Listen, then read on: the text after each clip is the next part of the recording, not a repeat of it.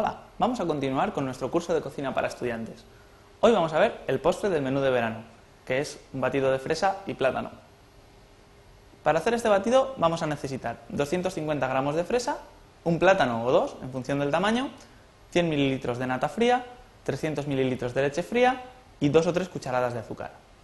Aquí tenemos las fresas lavadas. Y bien, lo primero que tenemos que hacer es lavarlas y quitarles el rabito.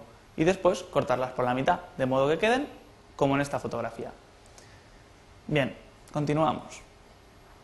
A continuación tenemos que pelar el plátano y trocearlo en tres partes. Y echar las fresas junto con el plátano en el vaso batidor para batirlo todo junto. De este modo. Y a continuación añadimos el azúcar y la leche. Bien. Debemos batirlo todo hasta que quede una textura sin grumos. No queremos encontrarnos con un trozo de plátano mientras nos estamos bebiendo el batido. Así que batimos. Y a continuación, cuando ya está la leche batida con la fruta, tenemos que añadir la nata y volver a batir hasta que se mezcle la nata con lo que ya hemos batido antes. De este modo.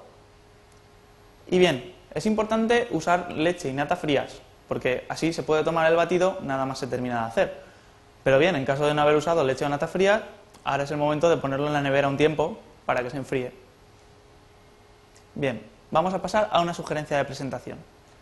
Es posible coger el vaso y colocarlo boca abajo en el mismo vaso batidor donde hemos batido las fresas y el plátano. De este modo, el borde del vaso se quedará impregnado de batido.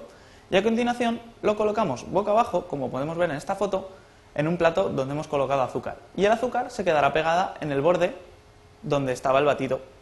De este modo, cuando le demos la vuelta, se quedará todo el borde lleno de eh, azúcar y al llenarlo quedará como vemos.